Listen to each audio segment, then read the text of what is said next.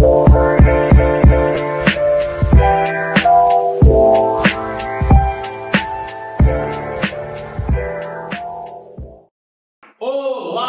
muito bem-vindos mais uma vez ao nosso Pode Investir, o oferecimento da Ação Brasil, escritório credenciado da XP Investimentos que mais cresce no Brasil e há 11 anos ajudando os paraenses e também os brasileiros a investir cada vez melhor. Também um oferecimento, nosso apoio à Contrate Contabilidade, que é uma contabilidade especialista em grande porte, em empresas de grande porte, mas também faz consultoria. Então não perca esse grande objetivo que é o nosso melhorar cada vez mais a empresa das pessoas e ter cada vez mais parceiros como a Ação Brasil e a Contrate Contabilidade. Mais uma vez também estamos aqui com o nosso convidado, um convidado né, de respeito, de responsa, algo que muitos de nós, inclusive a gente, né, Paulinho, estamos correndo atrás ainda, viu, Fernando? Mas vamos chegar lá com certeza, porque a gente tem objetivo e a gente é disciplinado, tá bom? Assim como você. E para quem não conhece, nosso Fernando aqui, Fernando Queiroz, é oftalmologista, né? Médico há 30 anos, também diretor da Clínica Queiroz e além de tudo, investidor né, por vocação, dizendo ele como curioso. Mas como curioso, ele chegou à tão sonhada liberdade financeira através dos investimentos, pessoal. E isso é interessantíssimo e é por isso que a gente traz pessoas como o seu Fernando para a gente entender como é o processo e como é que a gente faz para chegar lá. Muito obrigado, seu Fernando, e apresente para as pessoas quem é o Fernando Queiroz. Obrigado, Márcio. É, boa noite, pessoal. Boa tarde, boa noite. É... Cara, eu, sinceridade, eu comecei pensando no futuro. É, é... Não, não, mas antes pedia quem é o Fernando. Fernando é filho de quem? Pai. Nasceu aonde? Eu sei que nasceu em BH. Nasci em Veio com 5 anos é, para Belém. para Belém, com 5 anos de idade. Me formei em medicina aqui em Belém e fui fazer minha residência. Voltei para Belo Horizonte fazer minha residência médica e depois voltei para Belém para fundar a nossa clínica. Né? A clínica é uma clínica familiar que hoje em dia já tem outros colegas trabalhando com a gente. E a gente está no mercado aí há 30 anos, graças a Deus. A pandemia atrapalhou um pouquinho a gente, como atrapalhou muita gente. Mas graças a Deus estamos, é, estamos conseguindo sair e daqui bola para frente. Isso aí, muito bem. E no caso, a sua família também é de médicos e oftalmo? Na verdade, meu pai é médico oftalmologista. E aí ele eu acho que estimulou todos nós, não só nós, vamos dizer, nós filhos, mas temos primos, né, também oftalmologistas, tá? e hoje em dia tem uma neta, né, meu oftalmologista, a, a nora oftalmologista, entendeu? E, e, e o clã de oftalmologia da família só está crescendo, vai crescer mais, porque ainda tem mais, pelo menos mais duas ou três fazendo medicina ou querendo fazer medicina, pensando talvez em oftalmologia. Ah, então quer dizer que já vem mesmo na raiz, né? Ou faz ou não faz, né? na, verdade, na verdade, a gente começou a trabalhar, né, a entrar na medicina e começou a acompanhar meu pai em cirurgias, acompanhar. E aí começamos a gostar. Eu, eu falo por mim, a gente começou a gostar da, da, da especialidade. E isso foi um estímulo para você realmente direcionar a, tua carreira para esse lado.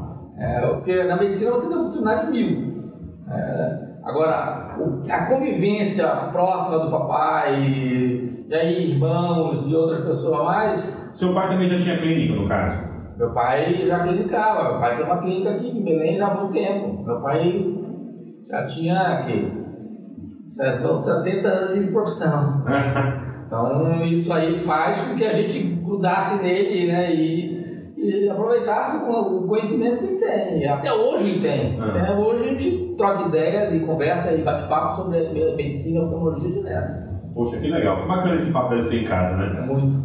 Mas eu queria te perguntar, então, é, é, porque assim, no caso, como ele já era médico, já tinha a própria clínica, já clinicava, como você falou, é, então essa veia empreendedora já existia dentro de vocês, né? Porque o nosso podcast, é, Fernando, não só para você também ficar ciente, mas para você que está em casa também acompanhando a gente, é, o nosso podcast é basicamente falando sobre empreendedorismo, inovação e pessoas que fazem realmente a diferença. Pessoas que na verdade mudam o seu status quo, ou mudam a, sua, a vida da sua família, ou até a sociedade como um todo. Então é legal entender assim, esse processo de, de, de construção mentalidade, da mentalidade empreendedora nas pessoas. A gente quer sempre saber de você ou dos nossos convidados como que surgiu, essa sementinha, né? Porque a gente sabe que é muito mais fácil, às vezes, você se focar no seu trabalho, ou até mesmo fazer um concurso, ou trabalhar numa empresa grande que vai te pagar um bom salário, vai te dar um, talvez uma certa segurança, né, estabilidade financeira, mas quando você empreende, né, você larga isso tudo para trás. Você deixa férias, você deixa um décimo terceiro, tu larga a estabilidade, tu larga o horário certo de trabalho de começo e fim. Então, quando a pessoa empreende, ela tem que ter um algo a mais, ela tem que ter uma semente, ela tem que ter um fogo lá dentro dela que diz para ela que ela tem que empreender. E eu queria saber de você, assim, o que, que te motivou, o que, que fez você voltar lá de, de BH, depois da tua residência, e vir para Berlim para montar a tua, a tua clínica? Na verdade, a... na época, meu pai tinha um consultório e com isso, com meus outros irmãos mais velhos voltaram para Belém, começaram a fazer a clínica e, e surgiu a vontade de se, se unir né, e fazer uma clínica da família. Com isso, fazer com que o nosso pai viesse da outra clínica e trabalhasse com a gente. Tá? A clínica que nós somos hoje, na verdade, é, foi iniciada por nós, filhos. Meu pai, ele veio depois, né, depois que nós estabilizamos a clínica, estruturamos a clínica, nós conseguimos colocar nosso pai para trabalhar conosco, entendeu? E aí sim nós crescemos juntos, vamos dizer assim. É, é, não tinha, meu pai era sócio de uma outra clínica com outros, outros médicos e que às vezes não, não, não, não coincidiam certas ideias e, e a gente optou, vamos dizer assim, nós filhos optamos por seguir nossa, nossa carreira profissional, vamos dizer assim, separada da clínica do meu pai. E depois disso, que, nós estruturamos a clínica, ele veio, trazer, ele veio trabalhar com a gente, e realmente a gente começou a viver família, vamos dizer assim, nesse ponto aí, empreendedorismo, empreendedorismo familiar, né? Mas esse lado financeiro, esse lado, de investimento, é, na verdade, foi, um, foi uma situação que eu, que eu vivi aos meus 18, 19 anos de idade, que me, me, me estimulou a pensar sobre isso, entendeu? É, a gente conhece certas pessoas, algumas pessoas passam na nossa vida, e essas pessoas às vezes fazem a gente refletir algumas coisas. Até hoje, até hoje pessoas passam na minha vida e fazem eu, eu refletir no futuro, refletir o que, que pode melhorar, o que pode fazer com que isso possa atrapalhar meu futuro ou não, né? A gente vai aprendendo ao longo da vida, não tem como. Então, a, aos 18 anos, 19 anos de idade, apareceu uma pessoa na minha vida e que me mostrou, vamos dizer assim, me, me não, não sei se me mostrou, mas eu, eu passei a perceber uma forma de, de um estilo de vida que eu disse, epa, eu estou querendo isso aqui, isso aqui, isso aqui é legal no meu futuro, né? isso aqui é interessante. Eu, como é que eu faço para isso? Só que aí que. É, as pessoas às vezes não te dão o pulo do gato. Né? As pessoas não, muitas vezes as pessoas não conseguem te dizer como fazer. Eles fizeram. Entendeu? E isso eu percebi ao longo da vida, né? Que, que essa pessoa não tinha como me fazer é, dar, é, como, ele não tinha como me explicar como ele conseguiu o pulo do gato dele. Eu tinha que descobrir o meu pulo do gato. É. E... Eu, eu acho, desculpa te cortar, mas é porque eu acho que no Brasil existe muito isso. A gente até comenta bastante aqui, porque as histórias meio que se entrelaçam, meio que parecem né, um pouco. Porque o brasileiro tem muito disso. A gente empreende muito na força de vontade. A gente empreende sem saber o que fazer, na verdade. A gente vai aprendendo ao longo do caminho. Então, é muito empírico, né? É algo realmente que as pessoas vão aprendendo com um outro, né? E como você falou, não é porque o pulo do gato dele deu certo para ele que vai dar para mim, então eu tenho que descobrir o meu gato. A gente precisa, a gente precisa se conhecer. Ao longo dessa vida a gente precisa ver o que, que é bom para gente e o que, que não é. O que, que é bom para gente às vezes não é bom para o outro. E, e as experiências vão se cruzando. Então isso fez com que eu começasse a, a vislumbrar como atingir aquela situação, entendeu? E, e fui, fui trabalhando, fui na, na clínica organizando minha vida profissional e estudando, buscando conhecimento não só profissional, mas buscando conhecimento financeiro para poder gerir, gerir estruturar o futuro. É, então eu sempre, eu sempre penso no futuro. Né? Como eu vou chegar no futuro? Como eu quero chegar no futuro? Como, como atingir um futuro com qualidade? Né? que a gente vê muita gente, na minha área profissional, a gente vê muita gente com uma certa idade e que ainda está ralando pro cara. Eu dizia, isso eu não quero para mim. Eu não quero, isso eu não quero. Eu, eu, eu, vi, eu vi um lado, eu, eu, eu vivi um lado, vamos assim, conheci uma pessoa que mostrou uma situação que, que com 55, 56 anos de idade tinha atingido uma meta. Eu disse, poxa, mas para atingir essa meta eu tenho que fazer certas coisas. E para eu não ser como aquela, como aquela pessoa que está ali, eu também eu tenho que fazer outras coisas, tenho que melhorar a forma de, de trabalhar com dinheiro. Trabalhar, trabalhar, fazer com que o dinheiro consiga me trazer desconforto. Né? Trabalhar para você, né? Trabalhar para mim. Então quer dizer que foi uma pessoa, foi uma pessoa que te mostrou que isso era possível, que tu não sabia que existia? Na verdade, essa pessoa não me falou isso. Eu, eu simplesmente vi o estilo de vida da pessoa. Entendeu? Eu consegui vislumbrar que ele, ele atingiu essa, essa meta. Entendeu? Então isso me estimulou a se ele conseguiu, eu posso conseguir. Entendeu? Agora, para isso, aí que vem o negócio. Aí comecei a ler, comecei a estudar, comecei a procurar livros e comecei a ver que quanto mais cedo você começa, mais cedo você atinge o objetivo, ou com muito mais é, quantidade você atinge o objetivo. É? E aí é, eu comecei a ver que aí você, você começa a praticar isso, você começa a colocar isso em prática. E você começa a ver que vão trazer um resultado. Aos poucos. O problema é que nós brasileiros estamos acostumados a querer um imediatismo, querer um negócio para ontem. Isso não existe para ontem. Pelo menos na minha área médica, não tem ontem. Tem que ser passo a passo. O meu trabalho é de formiguinha. É juntando, acumulando, organizando, vendo quanto pode gastar, quanto pode gastar, e, e trabalhando para chegar no futuro. Quando você chega num certo patamar, você começa a, a, a ver a, a, sua história atrás e você vê que valeu a pena. E aí você compara, você começa a olhar ao seu redor amigos que tiveram a mesma estrutura, mas não tiveram talvez a capacidade financeira, a capacidade de, de pensamento financeiro e que ainda estão ralando, ainda estão buscando, correndo atrás e às vezes fica às vezes fica difícil de, de você com, com, com, conversar, às vezes de, de, explicar, dizer que. Porque também não depende só de uma condição, depende também de uma capacidade de visão, como você falou, de uma mentalidade. É, até quando a gente estava conversando antes de começar a gravar, é uma mentalidade que não é só de ser empreendedor, mas também ser inovador e, e, aí, e além do mais ser uma pessoa do, do, estilo poupador, né? É. Que gasta menos do que ganha, que sabe que na frente vai precisar de mais. Na verdade, é, Márcio, eu acho o mais importante de tudo aí, cara, é você ter disciplina. Se você não tiver disciplina, você não consegue chegar. Agora, por quê? Por que disciplina? Porque as tentações são grandes. Você começa a ganhar seu dinheirinho, ganha um pouquinho mais, você quer, quer trocar o carro, quer trocar o apartamento, quer fazer uma viagem, quer fazer isso.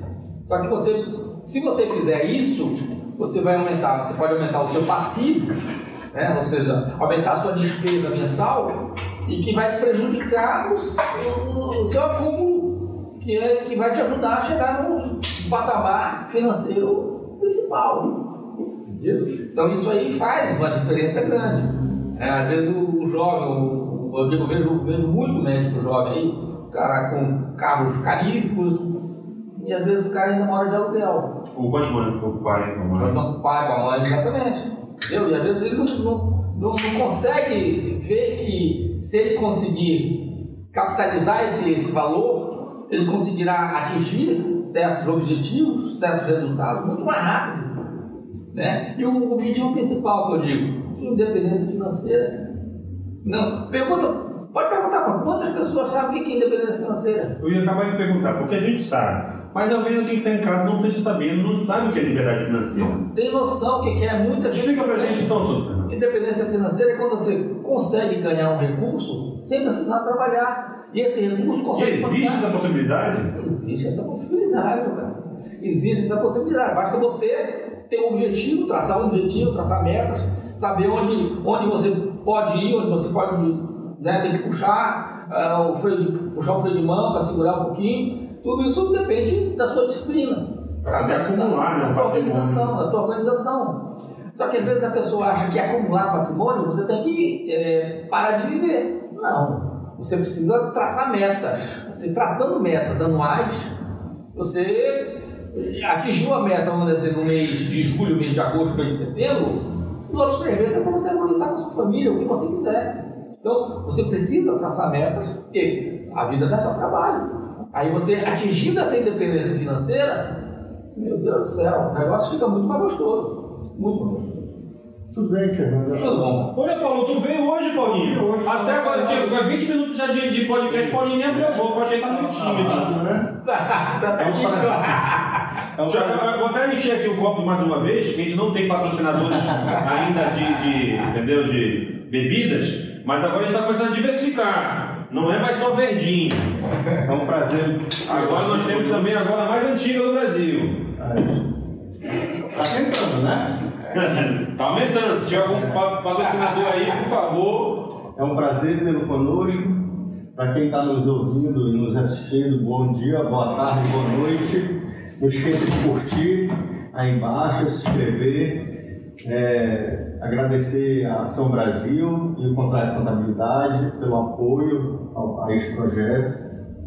E hoje eu estava escutando no início, né? E a gente estava conversando um pouco antes, né, doutor, e é muito engraçado ver a questão cultural e educacional do Brasil, como isso tem uma interferência enorme na vida do brasileiro.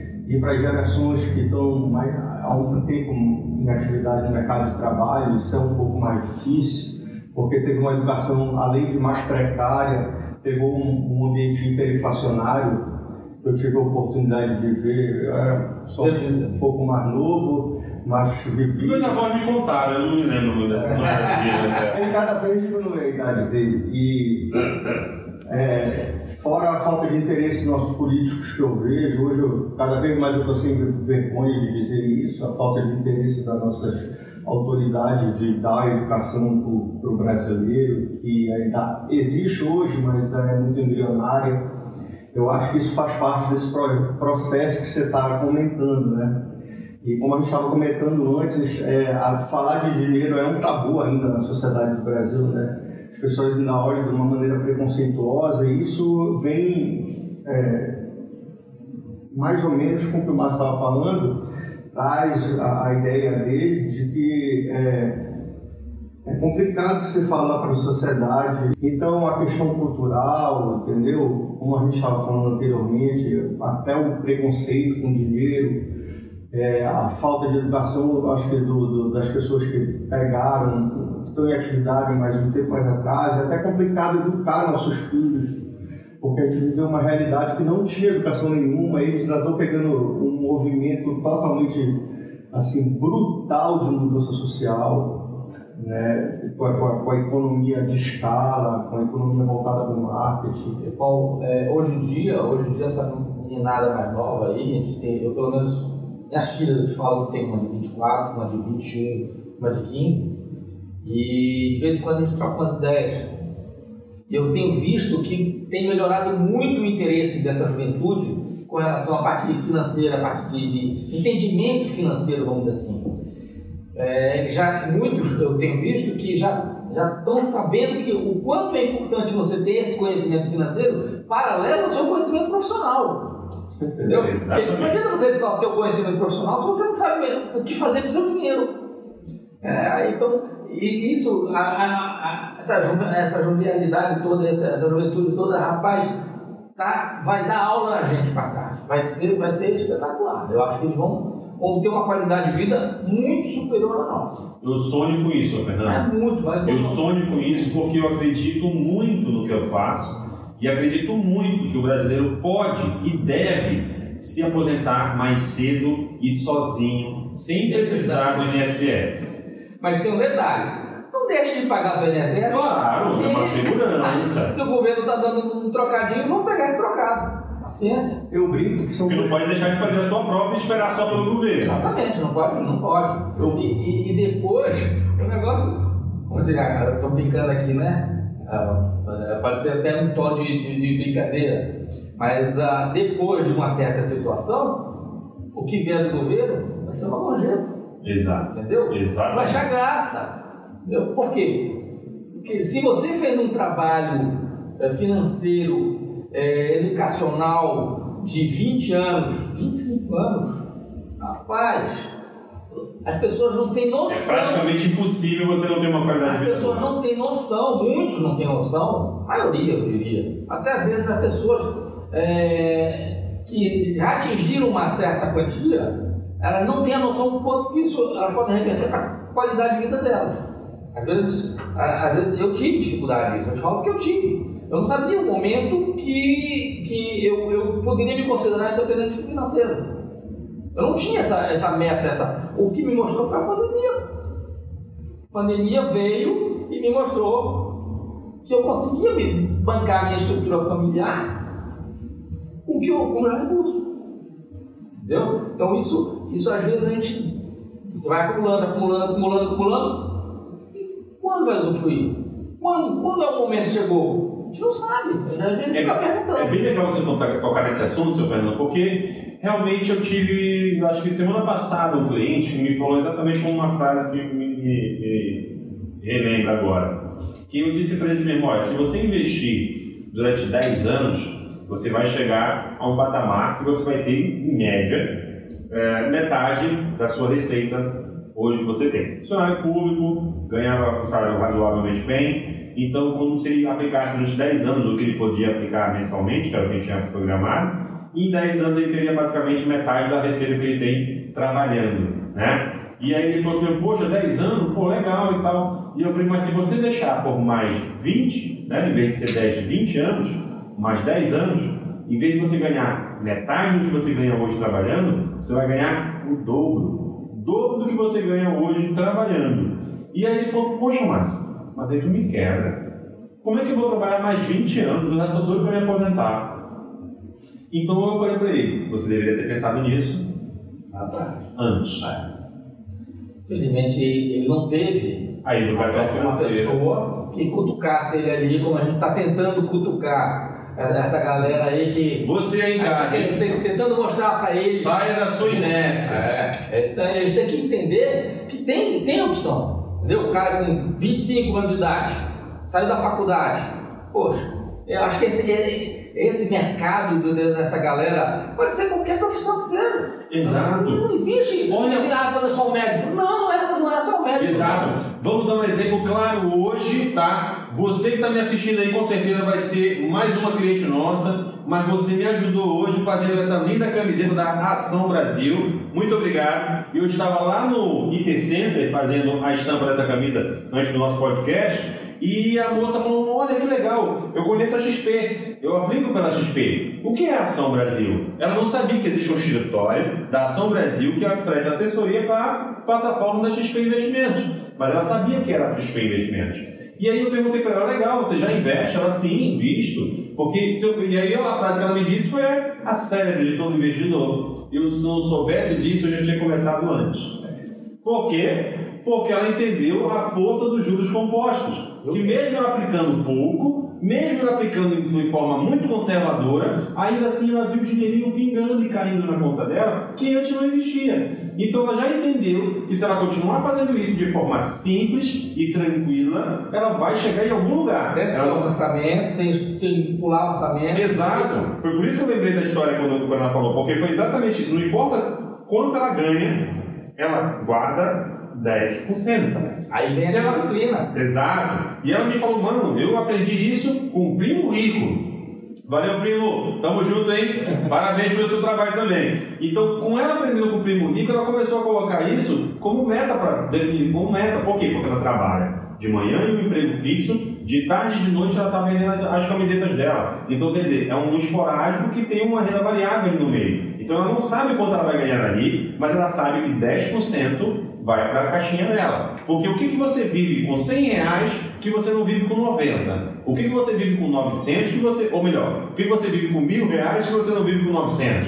Ou que você viveria com 10 mil reais e que não pode viver com 9? Então, é exatamente isso que a gente quer colocar essa pulguinha atrás da orelha das pessoas. Se você guarda 10% da sua renda mensal, você vai ter, na média, obviamente, da sua renda durante a sua vida é, de trabalho, você vai ter, em média, em 27 anos, mais ou menos, você consegue chegar na sua liberdade financeira. Se você guarda 20%, essa, esses 27 anos cai para 22 anos. E se você faz isso com 30% da tua renda, você faz isso em 14 anos. Então, olha o poder de você fazer essa multiplicação, não só de aporte, obviamente, porque é difícil você tirar 30% de, de quem ganha o salário mínimo. Isso. Mas uma pessoa que começa ganhando o salário mínimo na vida e depois ela passa a ganhar 2, 3, 5, 10 salários mínimos, é muito mais simples Mas você fazer é interessantíssimo e depois isso vira uma rotina. Isso. Passa a ser automático e gostoso, porque você começa a ver resultado. É viciante, É né? viciante, é viciante. É exatamente a pessoa que vai para academia. A pessoa que vai para academia um mês, dois meses, ela desiste, começa a cansar e não vai acordar mais cedo. Mas a pessoa que passa desse processo dos três meses, cinco meses, seis meses, ela começa a ver um resultado. E automaticamente ela passa a fazer mais dieta, ela vai mais né, periodicamente para academia, ela começa a ter hábitos muito mais saudáveis um e detalhe, chega no tem um resultado. detalhe. O resultado financeiro leva muito mais tempo. Exato. Entendeu? Boa lembrança, seu Fernando. Então o cara tem que ter muito mais paciência. O cara tem que procurar uma boa assessoria para poder fazer boas aplicações. Exato, porque quanto tempo tem as pessoas que ah, fazem musculação, regime, faz é, academia, então você tem todo um, um ecossistema, pessoas preparadas para te ajudar. E no mercado financeiro tem isso? Vou dar um detalhe aqui. Estamos Tá começando, estamos tá falando- chegando lá, hein? Tá falando em academia? A academia, a pessoa tem que pensar que tem um objetivo principal, que é a saúde, que é chegar no futuro com qualidade de vida. Então, Fale por você, tá? Todo mundo quer ficar sarado, bonitão, Não, saúde não, nada. de- Não, isso aí é imediato, isso é imediato. Exato, exato, exato. Mas então na, na- na saúde financeira é a mesma coisa. Se você pegar pensar a longo prazo, você está pensando em independência financeira.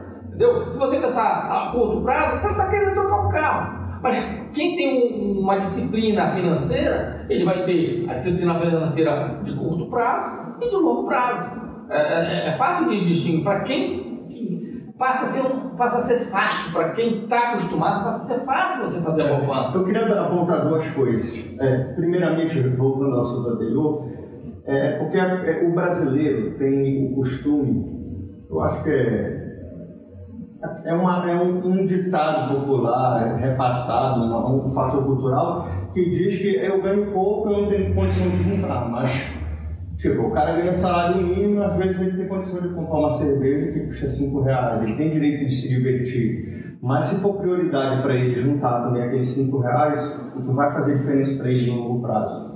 Só para dar um exemplo, o, é, é, o oposto também é verdadeiro. Eu trabalho muito com educação financeira, e, a- além de prestar consultoria. Então, o, o oposto é verdadeiro. Quem gasta mais do que ganha, se ganhar 10 mil por mês, gasta tudo. Quando ganha 20, gasta tudo. Quando ganha 30, gasta tudo. Quando ganha 40, gasta tudo. E se ultrapassa, continua ultrapassando, o, o gasto vai, é, é- é, tipo, é progressivo É, progressivo. junto com a renda, né? Agora, me preocupa a questão da, principalmente com a reforma da Previdência, porque a gente já abordou, vocês estavam abordando, a questão do tempo. Porque o tempo é o único elemento essencial, né? E é o, é o único elemento exponencial. É o único essencial, ativo é. que todos nós temos igualmente e não É. conseguimos comprar mais. Então, é por isso que é tão escasso e, E- é tão importante. E é engraçado, eu sempre trato a questão da, da- do mercado financeiro como um todo como um micro-universo da vida social da gente. Então, você estava falando de academia. Eu faço academia para ganhar saúde, eu faço academia para ficar forte, mas isso depende de um treinamento de longo prazo. No momento que eu quero ficar forte, do dia para a noite, eu vou prejudicar a minha saúde, ou nunca vou atingir. É. Isso é, a, a bolsa, analogicamente, e o mercado financeiro é a mesma coisa. coisa. Na hora que eu tento ficar rico, do dia para a noite, eu Acredita em promessas. é, vai, entrar, vai entrar numa pirâmide. E se eu quiser ficar rico do dia para a noite, começar a gastar do dia para a noite, aí vai a questão do- da, da estética, né, Márcia? Se eu quiser, com o primeiro ganho, eu quiser esbanjar, eu vou quebrar o ciclo de, de, da independência financeira. E aí eu vou querer ficar bonitão, tá entendendo? Eu vou querer, no mercado financeiro, eu vou querer comprar meu carrão. E aí eu quebro o ciclo e eu nunca vou atingir meu objetivo. Porque é, da feita que você, dizer assim, é, compra um carro ou compra uma casa mais cara, o teu gasto aumenta, o teu passivo aumenta. Ou seja, se, se o teu salário, vamos lá, tu ganhas 5 mil e tu aumentaste o teu passivo, logicamente tu vai diminuir quanto tu vai conseguir guardar. Então é, uma, é um jogo de cintura que você precisa colocar na, na harmonia de todo. Né? É muito legal isso que o Paulo falou, porque a gente tem até um, uma, uma, assim, uma tese, né? uma tese, não vou dizer que é uma, né, uma máxima, mas é uma tese onde diz o seguinte, que se você pegasse todo o dinheiro do mundo e dividisse igualmente para cada ser humano que existe na face da Terra, ainda assim em no máximo cinco anos, a gente voltaria a ter as pessoas superavitárias e as pessoas deficitárias. Por quê? Porque as pessoas lidam com o dinheiro de uma forma muito diferente. Então, algumas pessoas são poupadoras, outras pessoas são gastadoras e outras são totalmente desligadas disso. E não tem problema nenhum, tá, pessoal? Não tem problema nenhum em você ser poupador, nem você ser desligado e nem você ser gastador, desde que você não passe dos limites, desde que você não saia do seu planejamento. Se você tem um planejamento, você sabe o que é custo fixo, o que é para o futuro e o que é para o presente. E aquele presente você pode literalmente torrar todo naquele mês, mas você já fez uma programação. Agora, se você não tem a organização, não tem o planejamento, infelizmente, vai ser difícil você alcançar um objetivo qualquer que seja, muito menos a independência financeira, correto? Um detalhe aqui, Márcio, falaste em organização e planejamento. Uma coisa que as pessoas precisam aprender, que a primeira conta do mês que tem que ser paga é a sua pessoal. Mas como fazer isso? Então faz o seguinte, cria um boleto bancário imaginário na sua cabeça que vence todo dia primeiro do mês. E esse primeiro do mês tu tem que pagar no primeiro minuto do mês. Rapaz, isso passa a ser automático todo mês. Entendeu? E, e, ou seja, você fecha a conta do teu mês seguinte, no, no, mês, no dia 20, dia 25 do mês anterior, tu já tens a conta feita. Ou seja, dia primeiro você já pagou sua conta. As outras contas, você sabe que você tem a responsabilidade para pagar. Mas é para você simplesmente criar a disciplina que você precisa atingir a meta, fazer um bolo, fazer um acúmulo financeiro adequado para tal. Agora, esse valor da, da sua, o seu valor, vamos dizer assim, mensal, é cada um que cria, cada um que. É muito pessoal. Muito pessoal. Cada um, um para um é, é 100, para outro é 500, para outro é 1000, para outro é 10 mil. Isso. Entendeu? A educação financeira, até legal você ter falado isso, porque isso é uma máxima de um grande educador financeiro chamado Robert Kiyosaki, que diz que a primeira regra dele é exatamente essa: pague-se em primeiro lugar e eu acho que é uma máxima muito verdadeira, porque quando você entende que, a, que você, né, ou seja, eu sou o Márcio, hoje, né, tenho poucos mais de 30 anos, e, e no caso o que acontece? Nesses meus poucos 30 anos, eu entendo que eu estou muito mais capacitado do que quando eu tiver com 60, 70 anos para ganhar dinheiro, né? Oi? Vem que vai ter 15. É, que vem vou ter 15. é, então, curioso caso de Benjamin Button. Enfim, nesse caso, eu fico pensando, se eu não conseguir fazer essa disciplina de chegar lá nos 60 anos com algum tipo de resguardo, de, de recurso guardado, eu não vou ter como é, fazer essa bola de neve crescer ao meu favor. Então eu sempre penso o seguinte, que o Márcio do futuro vai sempre precisar de mais, é, vamos dizer assim, suporte, auxílio, receita é, e tudo mais que o Márcio de hoje precisa. Mais trabalho, né? Tudo, né? Porque eu acredito o seguinte, que a gente tem uma, uma linha é, que não é linear, né? Mas uma linha de força de trabalho, onde você começa lá perto dos 18, 20 anos e vai subindo, chega perto dos 30, dá uma responsabilidade e quando chega lá perto dos 45 você já começa a ficar flat Aí quando chega passando dos 50 já começa a ficar meio linear e dos 60 é, começa para baixo, parceiro. A ladeira vai para baixo.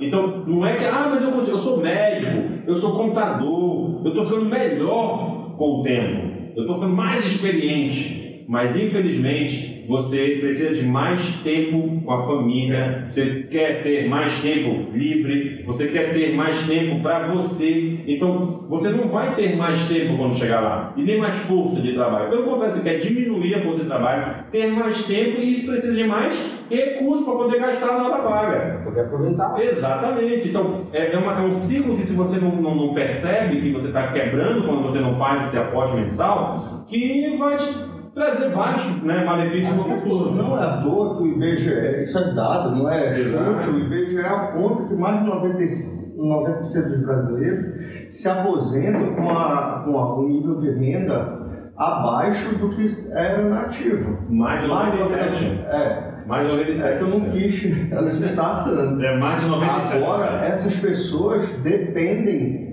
da, de seus familiares ou de auxílio do governo para poder manter o mínimo. 1% da população se aposenta precisando das ajudas dos filhos ou de caridade ou do governo. É em torno de 4% das pessoas que se aposentam ou no mesmo nível ou um pouco melhor. Então, pensa, e, e com essa reforma, é porque as pessoas não têm ideia do que a reforma trouxe ainda. Estão descobrindo o impacto na hora da aposentadoria. Então, infelizmente, é, não é o assunto, mas a, a situação ainda vai ficar mais problemática ainda. Mais pra frente, né? Mas... Eu acho que é, nunca é tarde para começar, né? Não. Eu, eu, eu conheço pessoas que começaram com 40 anos de idade e que estão conseguindo, o esforço foi muito maior, mas estão conseguindo chegar num patamar de liberdade financeira, entendeu? Depois de 10, 15 anos. Mas é interessante colocar para o pessoal é que se eles despertarem isso o mais rápido possível, Sim. melhor é. E se eles tiverem uma capacidade financeira boa, melhor ainda. Se eles aplicarem buscando os juros compostos de forma correta, meu Deus do céu, aí ninguém segura. Não, ninguém segura. Isso pode ser na renda fixa, isso não precisa ser na renda, na renda variável. Bem falar. Não precisa. Eu, é, eu tive sorte, na, na, minha época, no início lá, eu tive sorte de ter a, o, como se diz, o CDI a, em 25%. A deflação alta e tal. Eu tive sorte. Mas é, não precisa disso você tiver disciplina e você tiver organização e você conseguir entender como funciona certo mercado, você não precisa de renda variável no início. Mais uma coisa em comum das pessoas que obtêm o, o sucesso financeiro que a gente busca é, serem humildes e falarem que foi sorte, né? Você criou uma sorte, né? Não, não, não digo sorte, Paulo. Cara, eu simplesmente fui muito. Eu sou muito disciplinado com essa situação, entendeu? Eu tenho tive certos conflitos até. É porque a gente tem uma certa aversão à questão da sorte. É, a gente tem uma, uma, uma, questão muito forte de dizer o seguinte: a sorte é o preparo associado à oportunidade. E conhecimento, Aí, e conhecimento. Exato, o preparo. Você tinha um preparo, está preparado. O conhecimento tem que ser prévio, né? Para poder chegar depois que aconteceu. Não, eu, eu, engraçado que eu conheci, eu fiz o conhecimento trabalhando, né? É, com 18 anos de idade eu não ganhava praticamente nada. Então, é, eu estava na residência, quando entrando na. Não, estava no curso médico ainda. Quando eu entrei na residência, eu trabalhava, juntava minha graninha, entendeu? Já pensando no futuro. Aí eu comprava, naquela época eu comprava dólar, porque a inflação ainda estava na época da inflação, mas, aí eu comprava dólar. Entendeu? Fiz, consegui fazer um pé de Meu avô me falava um negócio chamado de overnight. Tu fazia isso não, também? Não. Não tinha acesso ainda. Não tinha acesso ainda a esse capital. Aí eu comprava dólar, comprava dólar, comprei muito dólar, entendeu? Aí só que chegou um momento que o dólar ficou para um e não rendia, não tinha mais. Eu, aí eu vendi tudo que foi dólar e comecei a comprar, fazer renda fixa fiz renda fixa, fiz renda fixa, aplicava em renda fixa, ligava com o gerente, porque o gerente, a taxa de administração, que é importantíssimo você que está aplicando, saber qual é a taxa de administração que você está tá, tá no teu fundo, porque isso faz uma diferença grande no, no teu rendimento. Né? Então eu brigava com o gerente que eu queria uma taxa de, de, de administração mais baixa que, que, que, aquele fundo dava, porque eu sabia que aquele fundo rendia bem, e eu conseguia. Eu, eu mexia sozinho, o gerente, às vezes o gerente do, dos bancos me ligava de fora, de São Paulo, ligava, ah, não sei o que, não amigo, eu só vou aplicar nesse fundo se me der essa taxa. Eu conseguia, entendeu? Então eu comecei a observar a situação. Aí comecei a ver que eu precisava pensar um futuro, não só é, de, de, de, financeiro pessoal, mas sim pensar é, segurança para a família. Aí eu comecei a pensar, a estudar e pensar na previdência privada. Então eu tive sorte aí, tá, tá, eu tive uma sorte realmente de ter entrado na Previdência, porque eu digo sorte porque no ano seguinte mudou a regra da Previdência. Então quando eu entrei na Previdência, ainda era aquele fundo antigo, FGP, que, que dava inflação, eu, eu peguei IGPM, mais 6% garantido todo ano. Bom, achamos a sorte aí. Aí foi uma sorte. Porque no ano seguinte, olha, eu fiz isso em, sorte, eu fiz isso em 99. 2000 mudou a regra. O craque atrai a bola, né? É, é isso aí. Aí então mudou a regra, foi para VGBL e PGBL. Aí os planos, os bancos pararam de, de, de comercializar esse fundo. E eu comecei a me preocupar, poxa, se eu, se eu falecer, como a minha família vai ter acesso a esse recurso? É, isso sempre me machucou a cabeça. Como fazer isso? Como tentar pensar né, dela poder ter acesso? Aí eu fui para a Previdência Privada. Aí eu abri um outro fundo de Previdência Privada, o VGBL, e, e, renda, e atrelado na renda fixa. Só que toda vez que eu ia para a renda variável, eu não dava sorte. Porque a bolsa caía, eu perdia. Eu disse, ah, Aí saía. deixa na renda fixa e vai em frente. Aí o tempo foi girando, foi girando, o capital foi crescendo e vamos em frente, vamos aplicando, vamos fazendo os aportes. Aí quando foi em 2008, eu comecei a pensar em renda variável mesmo. Aí pensei em entrar em bolsa. Comecei Fatídico 2008. É, eu, Subprime. Na verdade, eu entrei em 2006. Entrei em 2006 em bolsa. Aí comecei a aplicar, comecei a colocar, comecei a gostar do negócio. Aí quando foi 2008, foi a, a primeira pancada, né? Meu Deus do céu. E aí? Tira, tira, tira, você fica agoniado, você pouca experiência. E na época eu, eu, eu segurei um pouquinho, sabe? Eu, eu segurei, tentei levar, mesmo apanhando. Aí eu vi que, pô, peraí, então 2009, 2010 começou a subir de novo, eu disse, olha aí, então só ter um pouquinho de paciência. Aí Como comecei, não foi feito em um dia? Aí eu comecei a aplicar de novo, comecei a mexer de novo. Aí fui, fui, fui, aí veio a crise de. Acho que teve a crise de 2014, 2015. 2012, 2013 nós tivemos Tivemos uma situação aí, não foi? 2013 nós tivemos, tivemos o Petrolão, né? O Petrolão. Em 2016, 2014 foi. 14, 16 eu tive. Foi a questão da Dilma. É. Então eu peguei 2008, 2012 e 2014. E, e nesses, mesmo nesse período eu estava mexendo, continuei mexendo, continuei comprando, continuei ah, mexendo. Só que aí algumas circunstâncias, circunstâncias familiares que me levaram a sair um pouquinho da, da renda variável aí. Mas aí eu, eu continuei, é, não, não perdi o foco da disciplina de poupar todo mês. Entendeu? Então eu poupava um pouquinho na renda variável e poupava nas previdências, em renda fixa. Né? Um adendo que é muito importante é que mesmo às vezes tendo um prejuízo ou errando às vezes uma aplicação ou outra, você nunca perdeu a esperança nunca deixei de poupar. e poupando todos os meses. Nunca, parabéns, nunca, parabéns, parabéns. Eu, eu perdia na bolsa, mas estava ganhando na renda fixa. Ou ganhava lá na outra previdência que estava nesse, nesse negócio do FGV. Então, na, eu, uma outra coisa interessante que eu sugiro que façam é no final do ano, 30 de dezembro, ou início de janeiro, você é, faça uma planilha de todos os investimentos, de tudo que você tem. Você tem um relatório do banco. Você só baixar dia 30 de dezembro e, ou dia 1 você tem um relatório todo do, do, do, do, do banco. Do valor que você tem naquele ano, que findou aquele ano. E você, e você eu dividia, sempre divido, é, pelo dólar.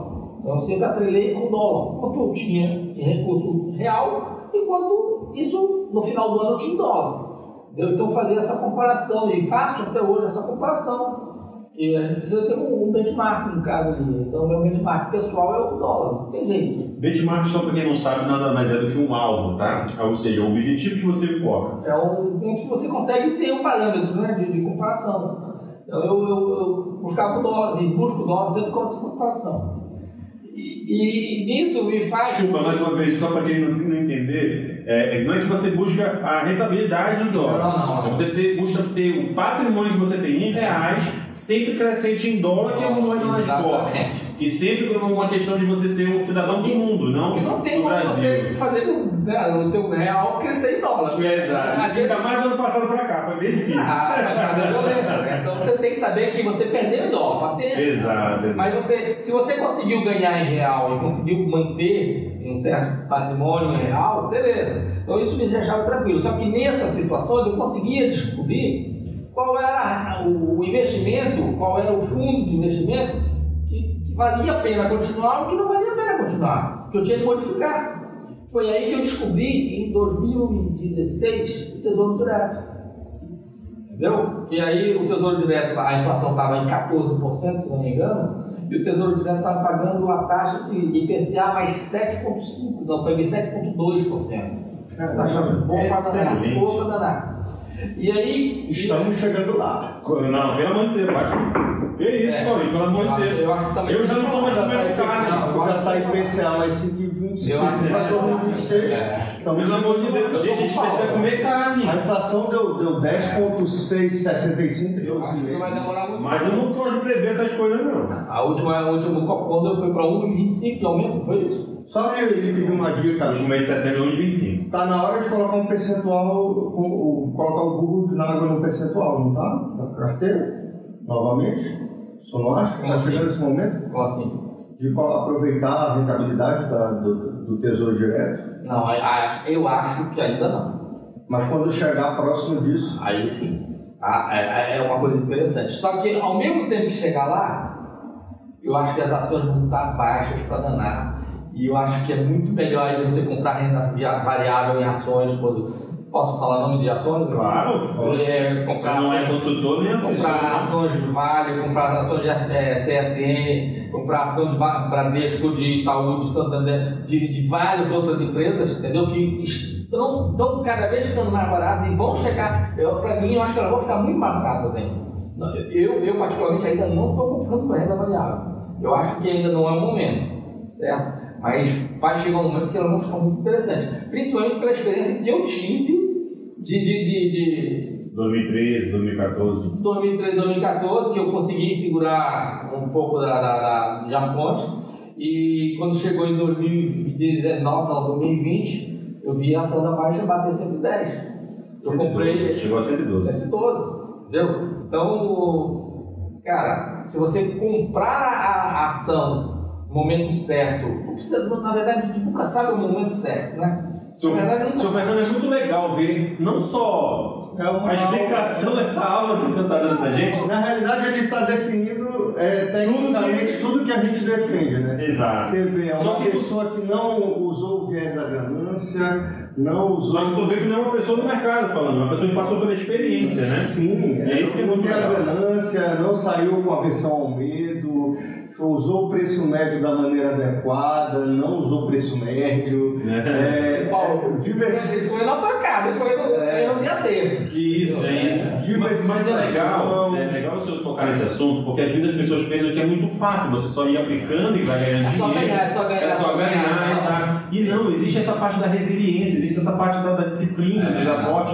e muito mais do que isso, como você falou. É legal ver você fazendo com esse, falando com esse entusiasmo, porque é a mesma coisa que eu sinto, eu acho que é a mesma coisa que o Paulo sente, quando a gente vê boas empresas caindo, tá pessoal? Não pense que aquela empresa é Daninha, que era uma grande empresa antes e agora virou uma, né, um- uma coisa qualquer e você quer comprar porque está um real, dois reais, baratinho, achando que ela vai voltar para aquele preço. Não é isso. A gente está falando de empresas grandes, empresas que entregam resultado, inclusive a gente está vendo o mercado totalmente errático. Para você que eu não sei quando está assistindo esse vídeo, a gente está basicamente em novembro de 2021, onde a gente está vendo a bolsa caindo, recuando o ano de 2021 praticamente todo, mas a gente está vendo que as empresas continuam reportando bons resultados.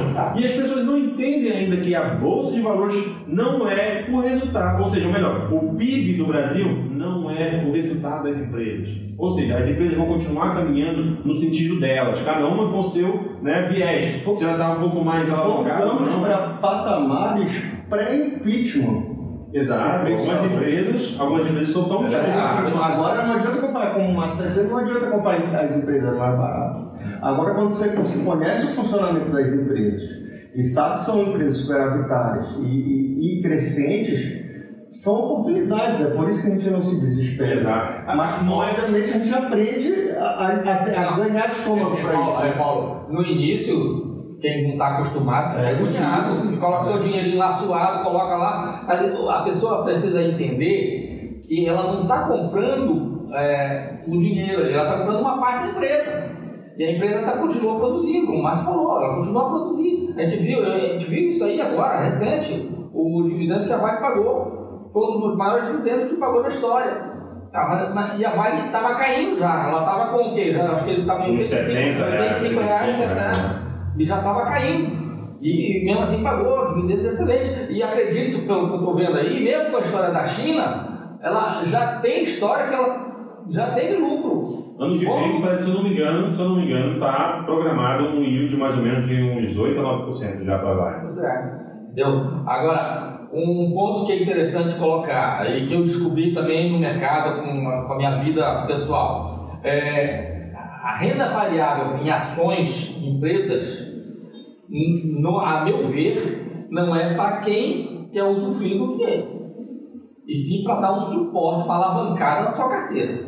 Dá uma alavancada absurda. É, são coisas assim, se você colocar, eu, eu vivi, eu vi, não sei, acredito que, máximo não sei, mas talvez o Paulo tenha visto. É, porque a ação, 18 anos. A ação da Vale, a ação da Vale a, a 9 reais. Sim. Isso foi em 2015, 2016, se não me engano.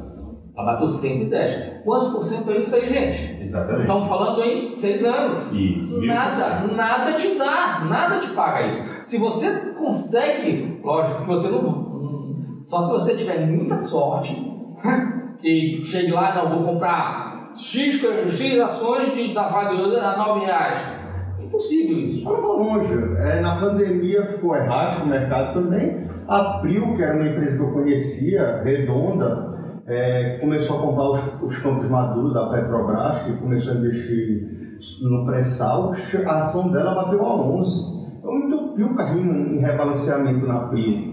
E aí ela chegou antes do split a valer 105. em menos de um ano de 11 a 105. Absurdo. A alavancada é absurdo. É, é legal você falar isso, mas é, é, eu como profissional, desculpa, eu tenho que é, mostrar para as pessoas também que não, não é tão simples, tá? Não, não. A gente não. teve uma crise é, dos últimos 100 anos e basicamente foi a maior que a gente teve na década, né? E, e, e parece que foi fácil porque ela passou muito rápido, né? A gente teve um crash muito grande em, em, março e abril mas teve um retorno muito alto em, em, rápido, em julho, agosto mais ou menos, e setembro já veio que mais ou menos chegando em linha do que estava anteriormente. É, e isso não é uma, uma, um movimento normal do mercado, tá pessoal? É só para você entenda que isso é algo que acontece uma vez na vida e, e crise como esse, desse tamanho, provavelmente uma vez a cada década. Então a gente tem que realmente entender que é um processo, como você falou, de estar preparado para aproveitar esse momento, porque realmente eu tive não só amigos, familiares, mas muitos clientes que entraram no meio da pandemia, obviamente porque viram um, um momento de muita oportunidade e ganharam muito dinheiro ano, é, ano passado. É, e quando chegou no início de janeiro de 2021, fevereiro, a gente já viu uma certa queda, uma certa realização, e depois da segunda onda que a gente teve de pandemia, isso se agravou um pouco mais e de junho para cá, na verdade, a gente está vendo a bolsa meio que praticamente indo ladeira abaixo. Então, é, é muito importante as pessoas entenderem que, a vida, que, que um negócio, né, como você mesmo falou, ele tem ciclos.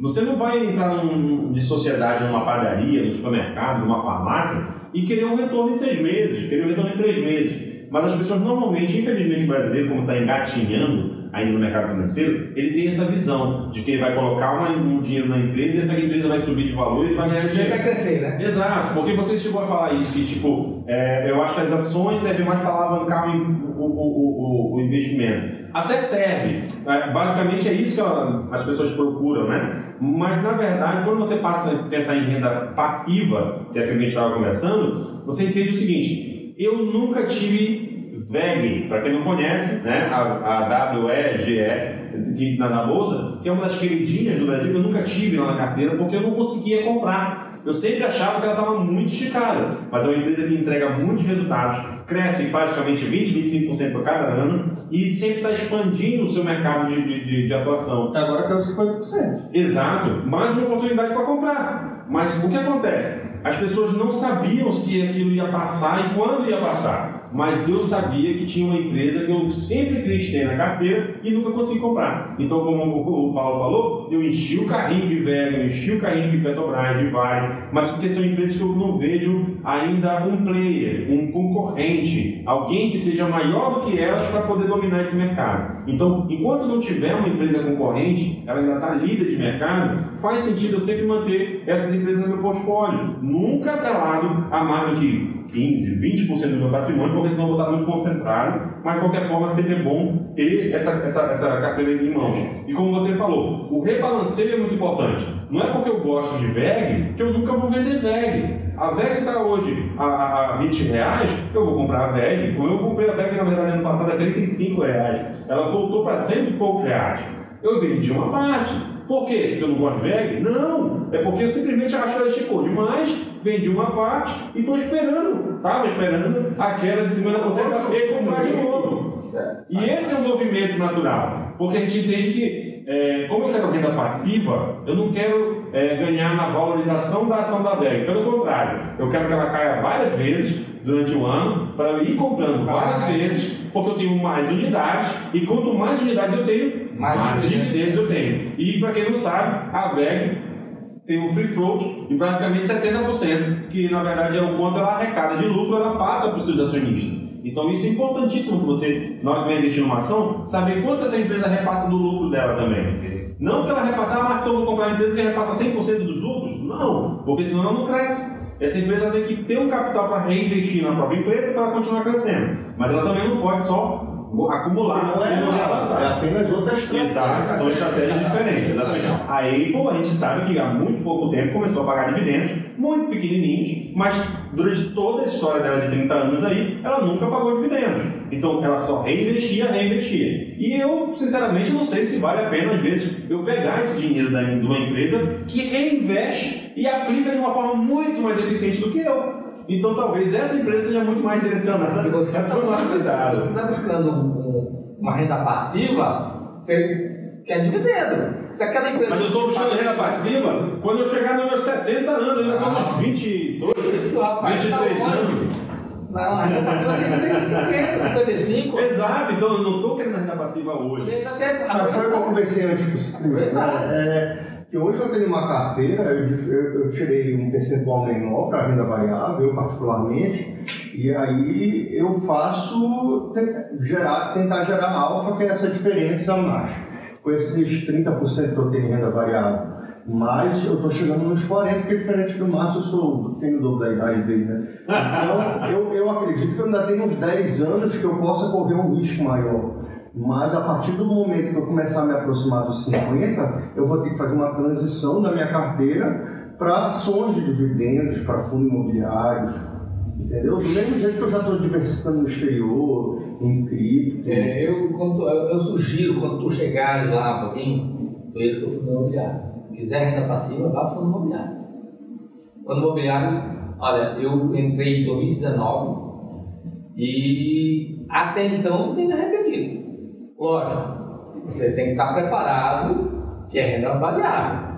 Ah, então a pessoa acha que vai comprar o, um imóvel, um fundo, e acha que aquele imóvel nunca vai desvalorizar. Infelizmente, não está certo no fundo, ele não está certo no mercado financeiro. Ele precisa estudar o mercado financeiro. Saber que tem altos e baixos e ele precisa assimilar isso aí. É algo, é algo bem legal você falar isso, desculpa te cortar, mas é porque a maioria das pessoas não fazem ideia que o próprio imóvel que elas moram ou que elas compram para né, investimento, para aluguel, também cai e sobe de valor igualmente na bolsa de valores. O detalhe, Márcia, que no fundo imobiliário o imóvel está cotado todo dia.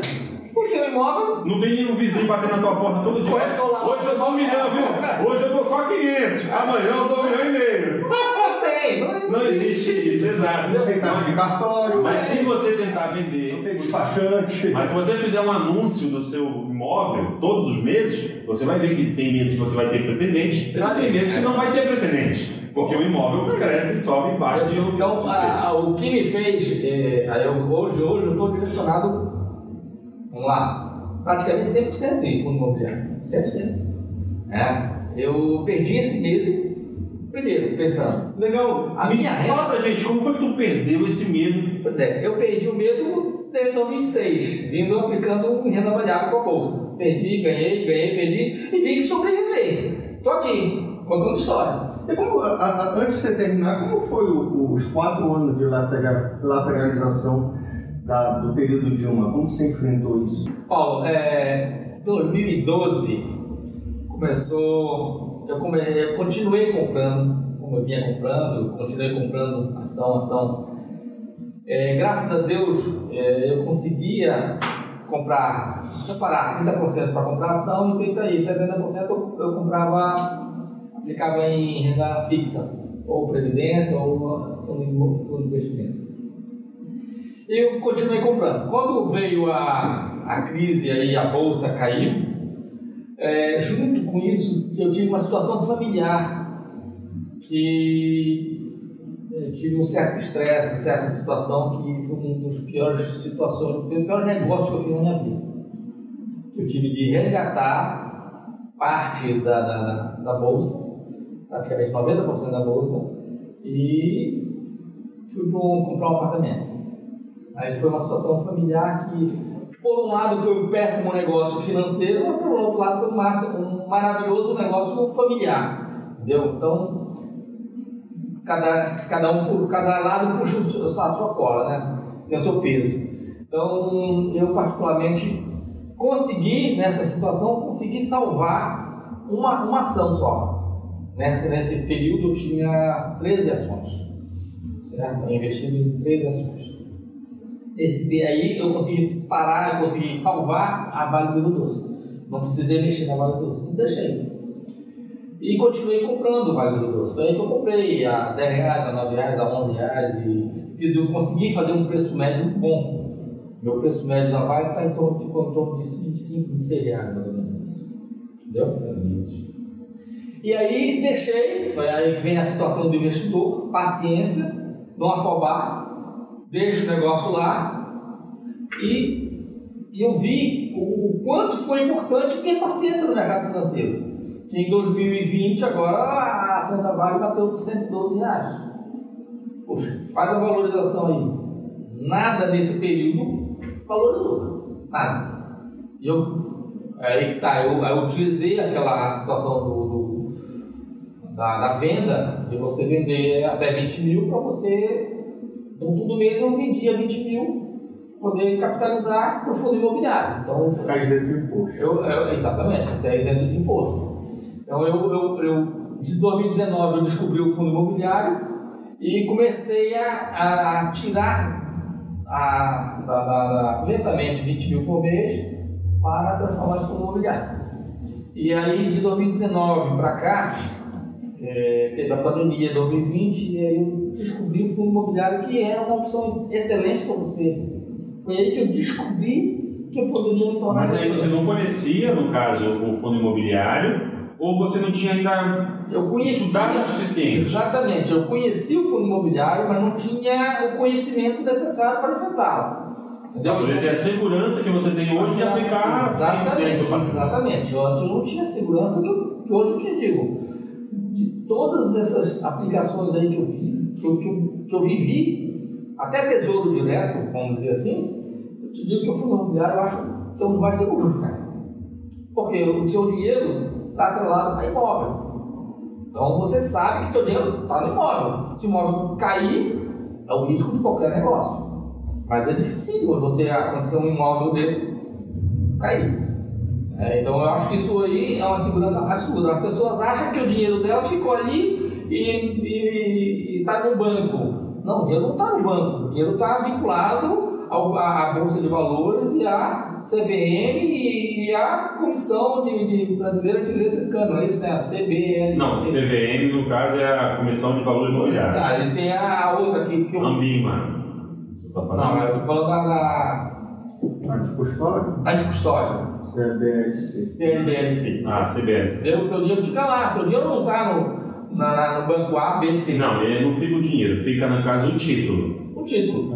O dinheiro nunca fica parado. Não, Se dinheiro- você deixa dinheiro parado, sabe que alguém está usando ele para rodar. Não, mas o que eu quero dizer é que o teu, o teu dinheiro está no imóvel. Exato. Tá? Se você quiser vender seu imóvel, é só você chegar lá, colocar na. na, na dar, mandar uma ordem na, na, na- no, no home broker, você vende no dia seguinte está. Então, mas as pessoas acham que o dinheiro que você comprou aquela cota no fundo imobiliário, ou que você comprou aquele imóvel, aquele dinheiro está lá parado, guardado. E não está. Na verdade, a pessoa que vendeu aquela cota ou imóvel, ela já pegou aquele dinheiro, Já girou, já tá girando, já já tá passou girando. para outro lugar, Está exatamente. girando. Se, se você está perdendo, alguém está ganhando. Isso, isso é certo. Isso no mercado financeiro é assim. Você tem que estar sabendo. Eu acho que não é só o mercado financeiro, é a vida como um todo, o dinheiro, né? As pessoas acham que o dinheiro se cria. Fora o Banco Central, que tem o poder de imprimir a moeda em si, e, e basicamente o Banco Central americano, que pode fazer isso sem muitas consequências, a gente não tem essa, essa, essa, essa, essa, possibilidade. um Né? detalhe aqui. Aí, o- onde que eu achei que o fundo imobiliário? Eu,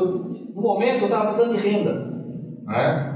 O médico. Então não foi uma descoberta, na verdade foi uma mudança de estratégia devido ao teu momento de vida. Verdade, tá aí, tu, tu falaste tudo agora. É uma mudança de estratégia no meu momento de vida que fez ficar mais Que é basicamente o que a gente prega todos os dias, tá, tá, seu Fernando? Porque eu falo para as pessoas que não é o que deu certo para mim, ou deu certo para o Paulo, ou deu certo para você, que vai necessariamente dar certo para outra pessoa. Verdade. Cada pessoa tem o seu trajeto, a sua trajetória, o seu limite de risco que aceita e também até a própria alavancagem para poder chegar no patamar que a gente deseja, né? É verdade, isso aí. Então hoje eu, eu, consigo no fundo imobiliário, através do fundo imobiliário, tenho consegui fazer 16 fundos imobiliários, diversifiquei a carteira em 16, porque você. É interessante isso. Ah, mas está tudo em fundo imobiliário? Está tudo em fundo imobiliário, mas está tudo diversificado. Se você pegar um fundo de CRI, um fundo de papel, tem 50 imóveis nele.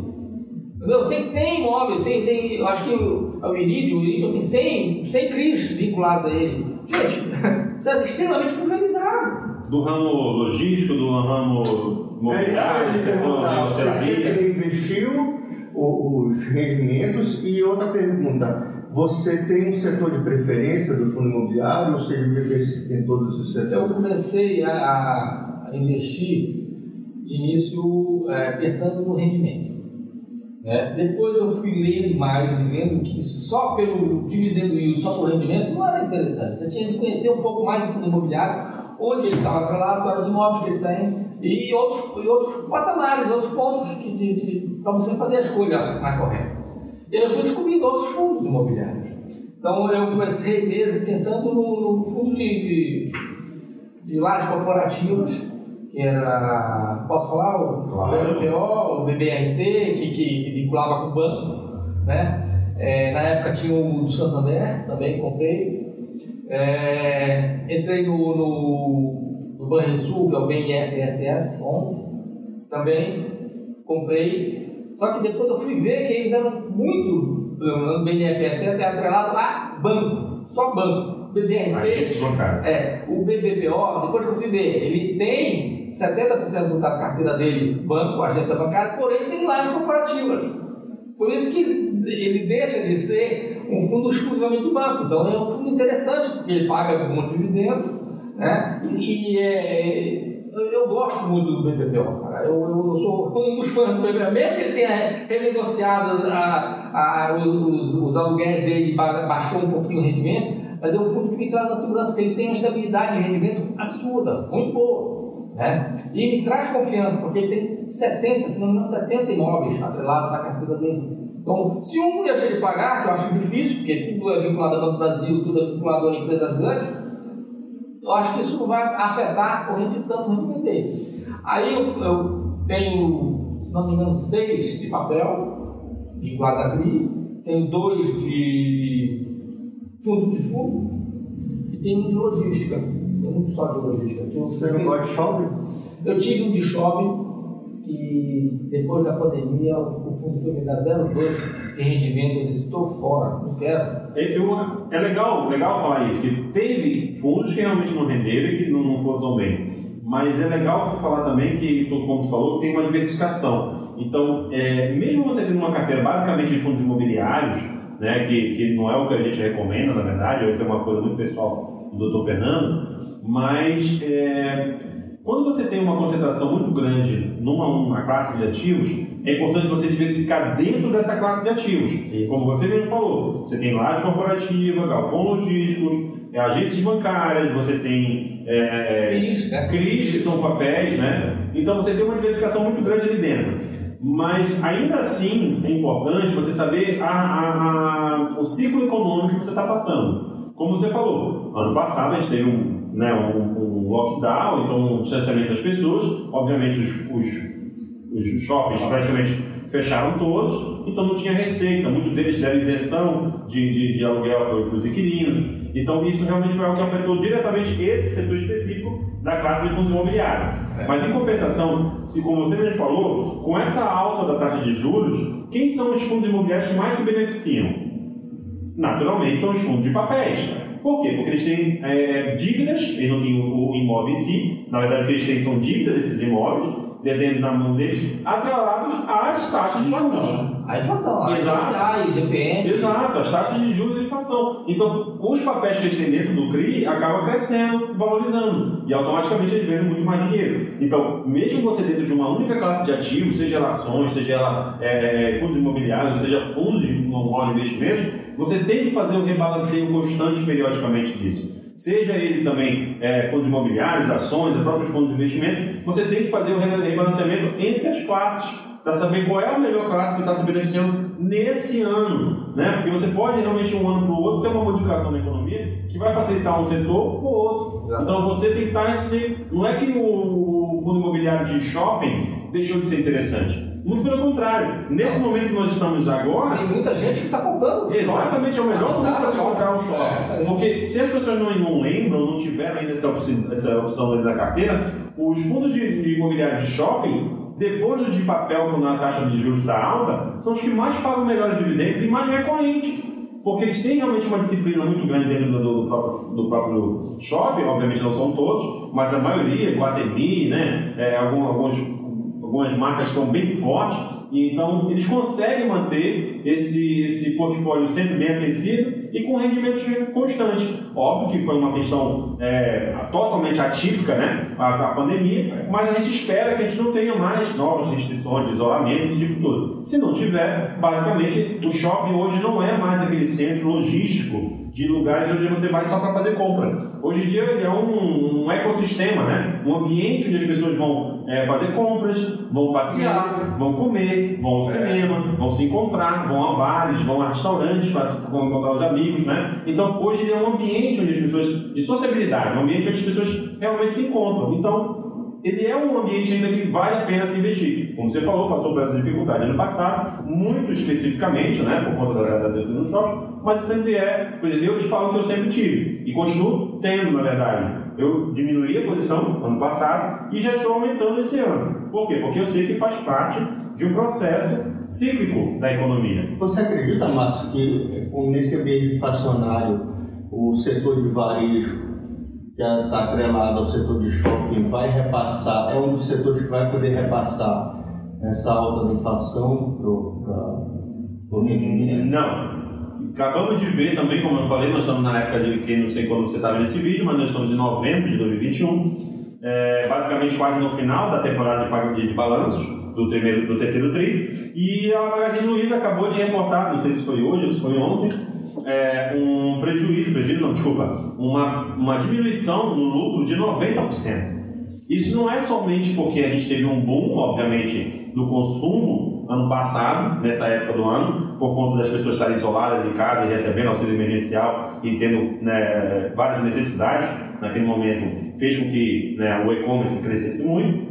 Esse ano, normalmente, arrefeceu o próprio e-commerce, mas também com a conta da, da taxa de juros chegando, as pessoas começam a consumir menos.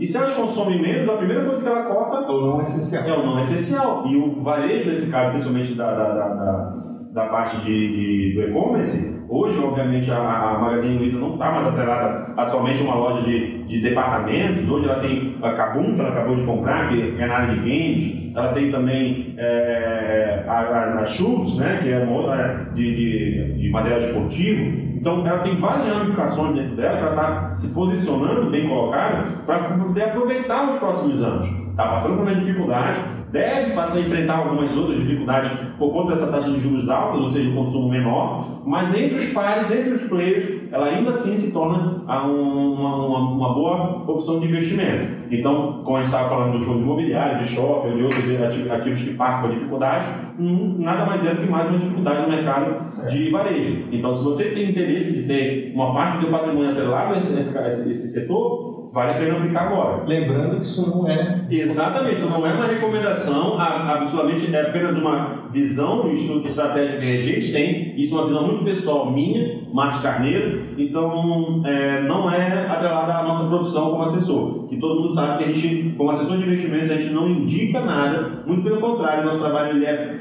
informacional. A gente dá base de conhecimento e informações para o cliente tomar a melhor decisão possível. Mas ninguém Ninguém é melhor para tomar essas decisões do seu patrimônio, do seu dinheiro, do que você, pessoal. Beleza?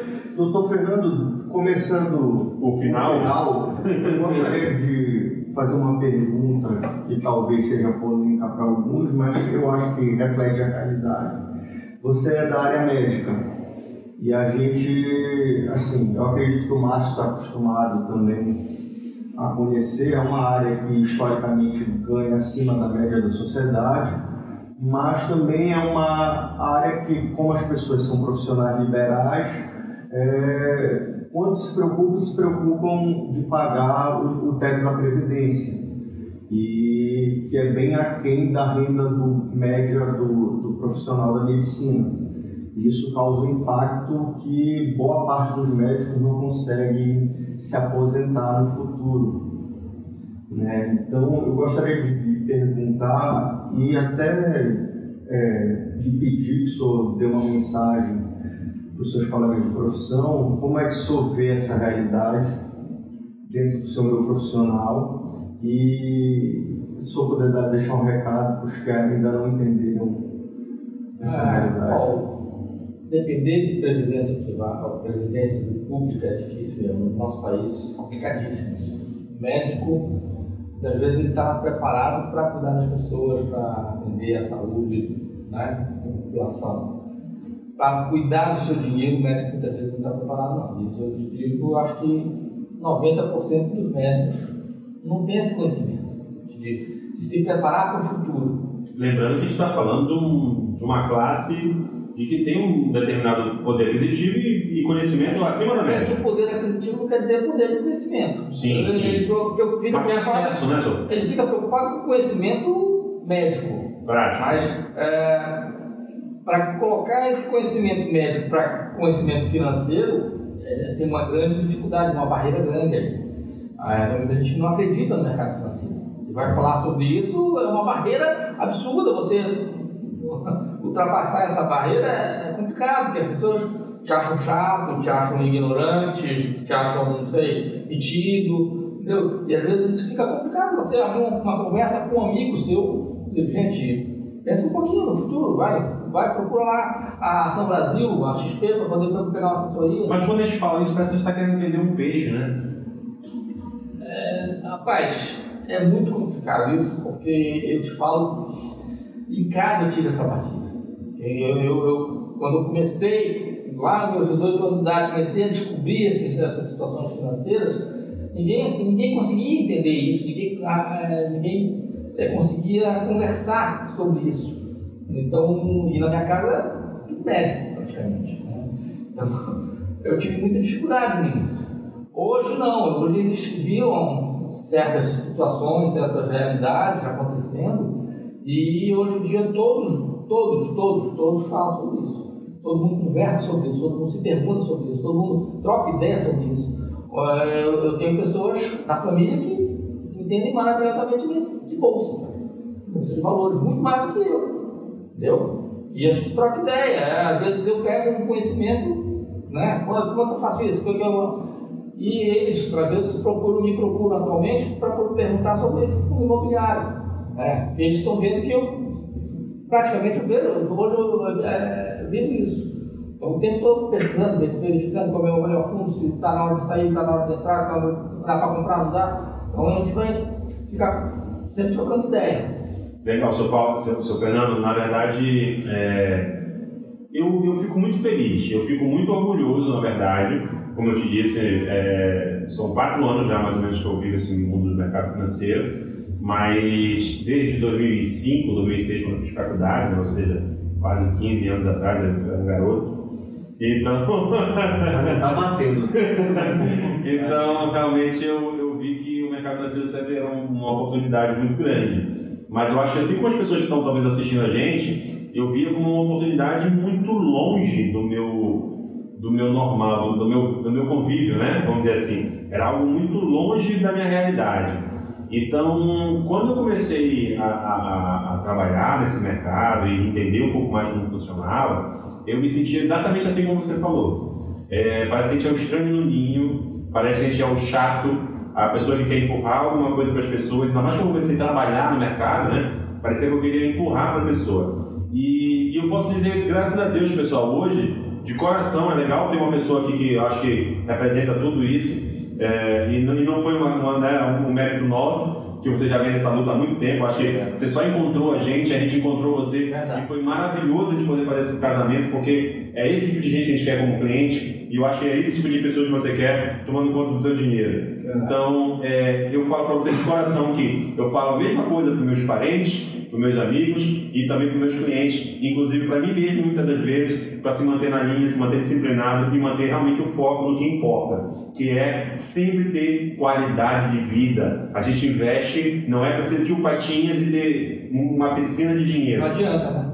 Exatamente. O, o caixão, não é? O caixão a gente não não leva grana, que Exatamente, né? Então, saber usufruir. Exatamente. Então a gente tem que ter dinheiro, pra, porque o dinheiro é um meio, né? Então a gente tem que ter dinheiro para poder é, realizar sonhos, realizar. Liberdade. Trazer liberdade. Literalmente é isso. Liberdade de escolha. Exato. Quando a gente fala de liberdade financeira, nada mais é isso. É liberdade de escolha. Pegar tempo no futuro. Exato. A gente fala muito disso. A gente sempre fala isso, porque se a gente tem 24 horas para todo mundo, é, eu tenho que ter esse poder de escolha para poder saber o que eu vou fazer com minhas 24 horas. Óbvio que eu não posso também simplesmente só aproveitar a vida se eu não tiver plantado algo antes.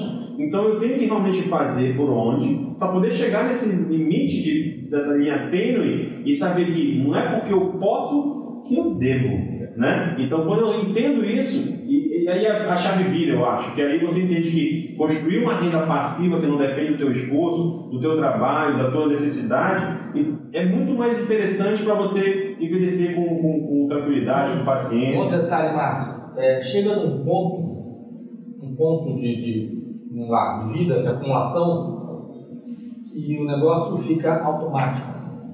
E, e, e da feita que fica automático, pega uma, uma violência inacreditável, que as pessoas às vezes não conseguem mensurar. Entendeu? E às vezes a gente até se assusta com a possibilidade que isso pode acontecer, que, que a liberdade que isso pode trazer. A famosa boca do jacaré. Exato. Um dos homens mais né, célebres do nosso mercado financeiro, do nosso bom velhinho, né, o oráculo de Ohama, que é o Warren Buffett, ele fala exatamente isso, que a força dos juros compostos, né, ele vai te mostrar que é, não só os teus aportes mensais é importante, mas é muito mais impressionante quando o teu rendimento fica maior do que os teus aportes. Ou seja, você continua aportando todos os meses aqueles seus mil reais, seus dois mil reais, seus dez mil reais que seja, seus quinhentos reais, seus cem reais, não importa. Vai chegar uma hora que o seu rendimento vai ser maior, ou talvez muito maior, dez vezes maior, do que aquele aporte que você é capaz de fazer. Exato. E é aí que eu acho que você fala que é impressionante essa força dos juros compostos. E tem uma frase atribuída ao próprio Einstein, que ninguém sabe se realmente é dele, né? Aparentemente é, que é o juros composto é a oitava maravilha do. É a maior força da natureza, né? É. Maior invenção do ser humano. É interessante porque você só vai observar mesmo praticando. Às vezes você vai no livro, você às vezes não consegue entender. Mas se você começa a investir, começa a perceber isso, Isso não vai te dar, isso não, você vai perceber isso com um ano, com dois anos. Talvez com cinco, seis, dez anos você já começa, começa a ter uma certa diferença. Mas a diferença grande mesmo é quando você atinge os 15, 20 anos de investimento. Aí Ou seja, tempo. tem. A única variável da fórmula do, do acúmulo de patrimônio que Tem é igual para um todos. detalhe importante. Às vezes a pessoa acha que chegou nos 20 anos e tem que investir mais. Não. Não. O valor que ele investiu lá no primeiro ano é muito mais importante do que ele está investindo agora. É muito mais. Exato. Aí, volto para o Thiago, pro Thiago Nico, que você citou ainda agora, ele, a, o, o, o Cerbasi foi quem começou a, educação, a difundir a educação financeira, mas o Thiago Nico conseguiu atingir um público grande nas redes sociais, né? Ele faz questão de, de falar a respeito disso.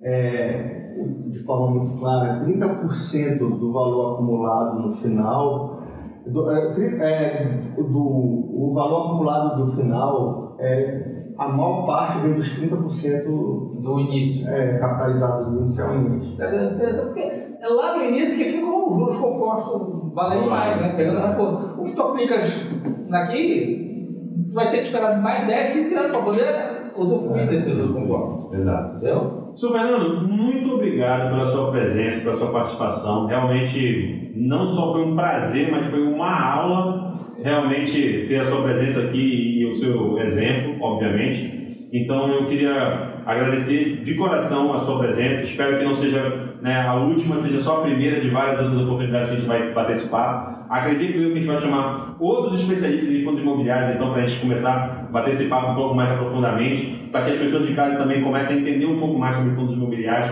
e como essa ferramenta pode ser eficiente para elas também. Então, eu queria que o senhor deixasse aqui também o, o seu agradecimento, deixasse, um recado para quem está assistindo a gente e desejar para o senhor até a próxima. Muito obrigado realmente pelo seu tempo e a gente que agradece realmente só fez abrilhantar o nosso podcast. Nada, Márcio. Obrigado aí, obrigado Nação Brasil, obrigado Paulo, obrigado pessoal que está acompanhando a gente.